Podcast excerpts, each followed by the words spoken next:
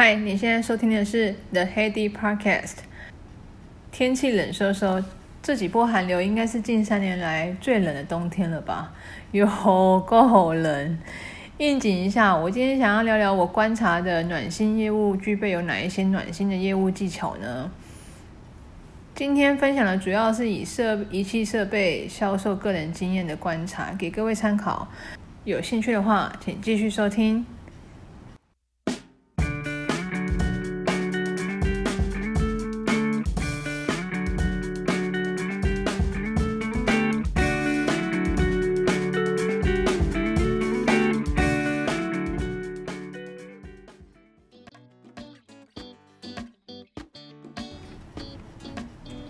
第一个暖心业务必备，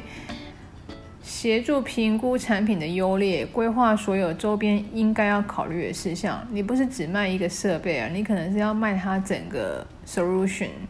所以第一个，首先是需要厘清客户的需求，说明清楚他所评估的产品应用上面是否是符合他的期待。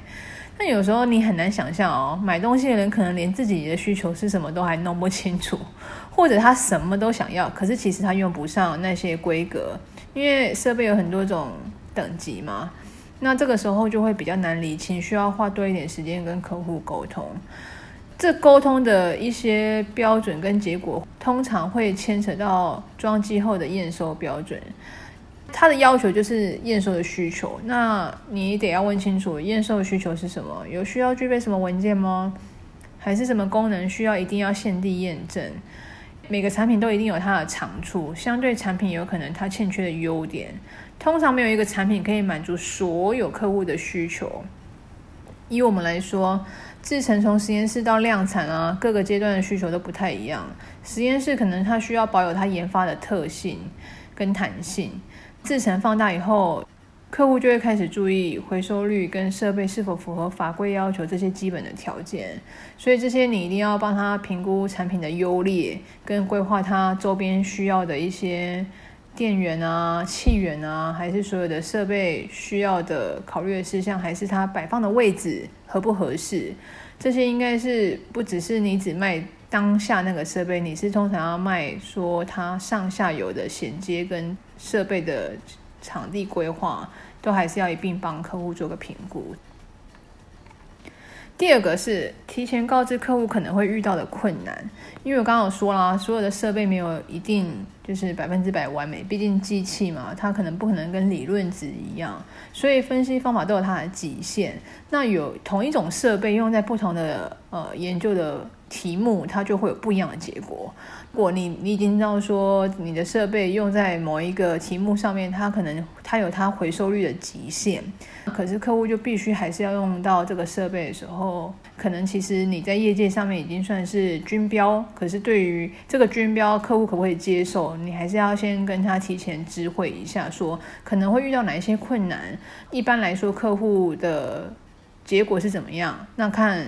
客户依他的自己的分析方法。如果能够 demo 就协助他做一个 demo，如果不行的话，那真的是要说的比较保守一点点，因为每个人的题目、研究题目做出来的结果真的不尽相同，所以这个我们都会说要帮客户先打预防针，因为他的确会遇到一些困难。如果真的没有你先没有先跟他讲的话，通常当下买到的设备又不如他预期的话，他会很失望，所以。提前告知客户可能会遇到的困难，也是一个暖心业务必须要先体察到的一些可能性，建议客户。第三个，留意订购货品的规格，这个是比较偏向是老客户的回购的时候特别留意，因为每个可能客户他习惯使用的产品已经有固定的制式的规格接头。那他可能订了一年两年都是这样的规格，到第三年可能来了一个新的采购还是新的助理，订购的货号呃还是产品有所差异的时候，你都要特别留意一下。还是说真的有新的产品用需要新新的接头，这个都需要再重新确认过。你不能说啊，人家都下定了，所以你照他的需求就这样成立订单。呃，依照。采购上面规则是这样没有错，可是如果你能够留意订购货品的规格，以我的经验是，当然不可能客户每一个都做到这么仔细。可是当你真的有发现的时候，你的客户订购跟以往接头差太多的话，我曾我还是会试着跟客户做 double check 一下。那也曾经发现客户真的订错，那也很感谢说我有留意到这方面的一些差异跟提醒。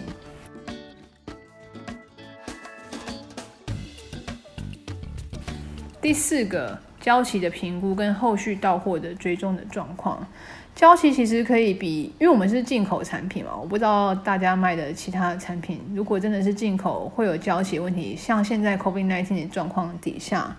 它的货运的条件都非常的不稳定，所以其实一般的交期你可以抓的比预期多几天作为缓冲。那如果后续工厂还是真的遇到 delay，你真的交期是需要帮客户做实时的更新。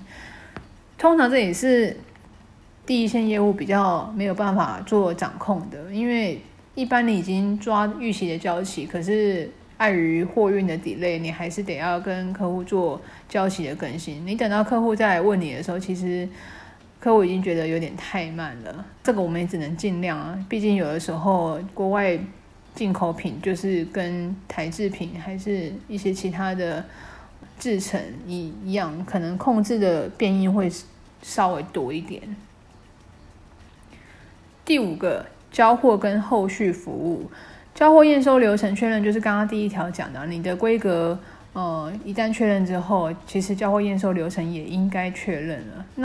各家的交货验收流程，尤其是政府单位跟民间单位，就是每一家公司文化都有所不同，会同点收的部门。也会有所不同，所以建议是在交货之前就先行沟通说，除了一开始准备的那些资料之外啊，他会同验收的流程应该是怎么样？了解一下每家公司文化的一些习惯，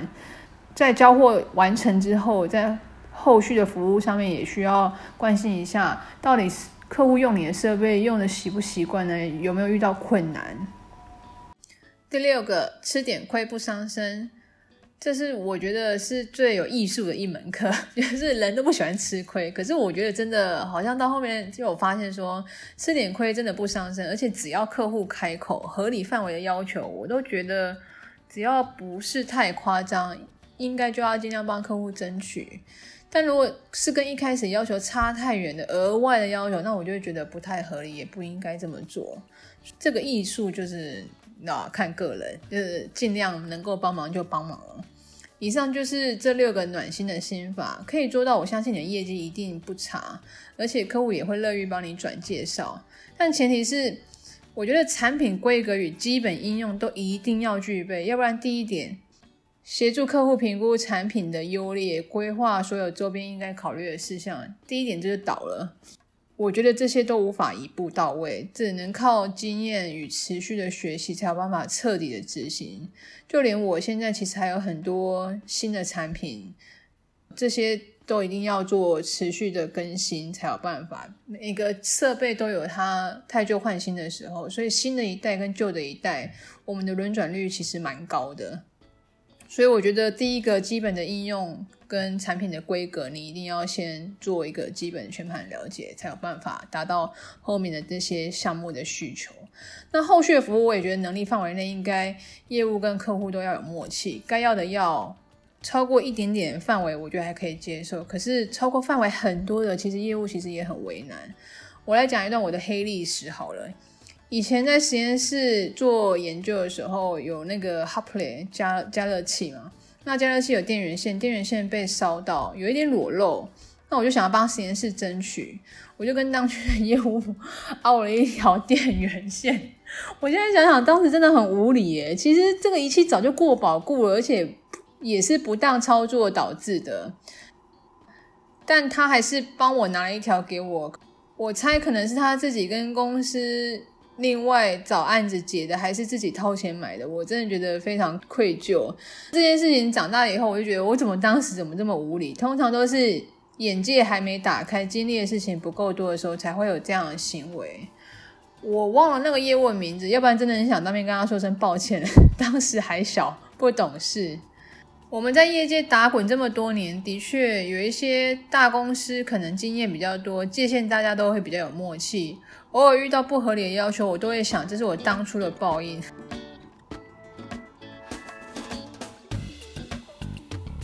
来整理回顾一下六大心法：第一个，协助评估产品的优劣，规划所有周边应该考虑的事项；第二个，提前告知客户可能会遇到的困难。第三个，留意订购货品的规格；第四个，交期的评估，后续追踪的到货状况；第五个，交货与后续的服务持续；第六个，吃点亏不伤身。其实总结来说，就是要让客户购买体验从评估、下单到到货，都应该要让客户开心。这个就是六大心法的最大的宗旨。在这个过程当中，其实不管是业务还是客户啊，最不喜欢意外的惊喜，例如交期赶不上，还是到了工厂发现说啊，这设备进场的动线规划没有考虑周延，卡这个卡那个的，当下绝对不是浪漫的惊喜，会是破表的惊吓指数。以上就是今天这一节内容，感谢你的收听，大家注意保暖啊，拜。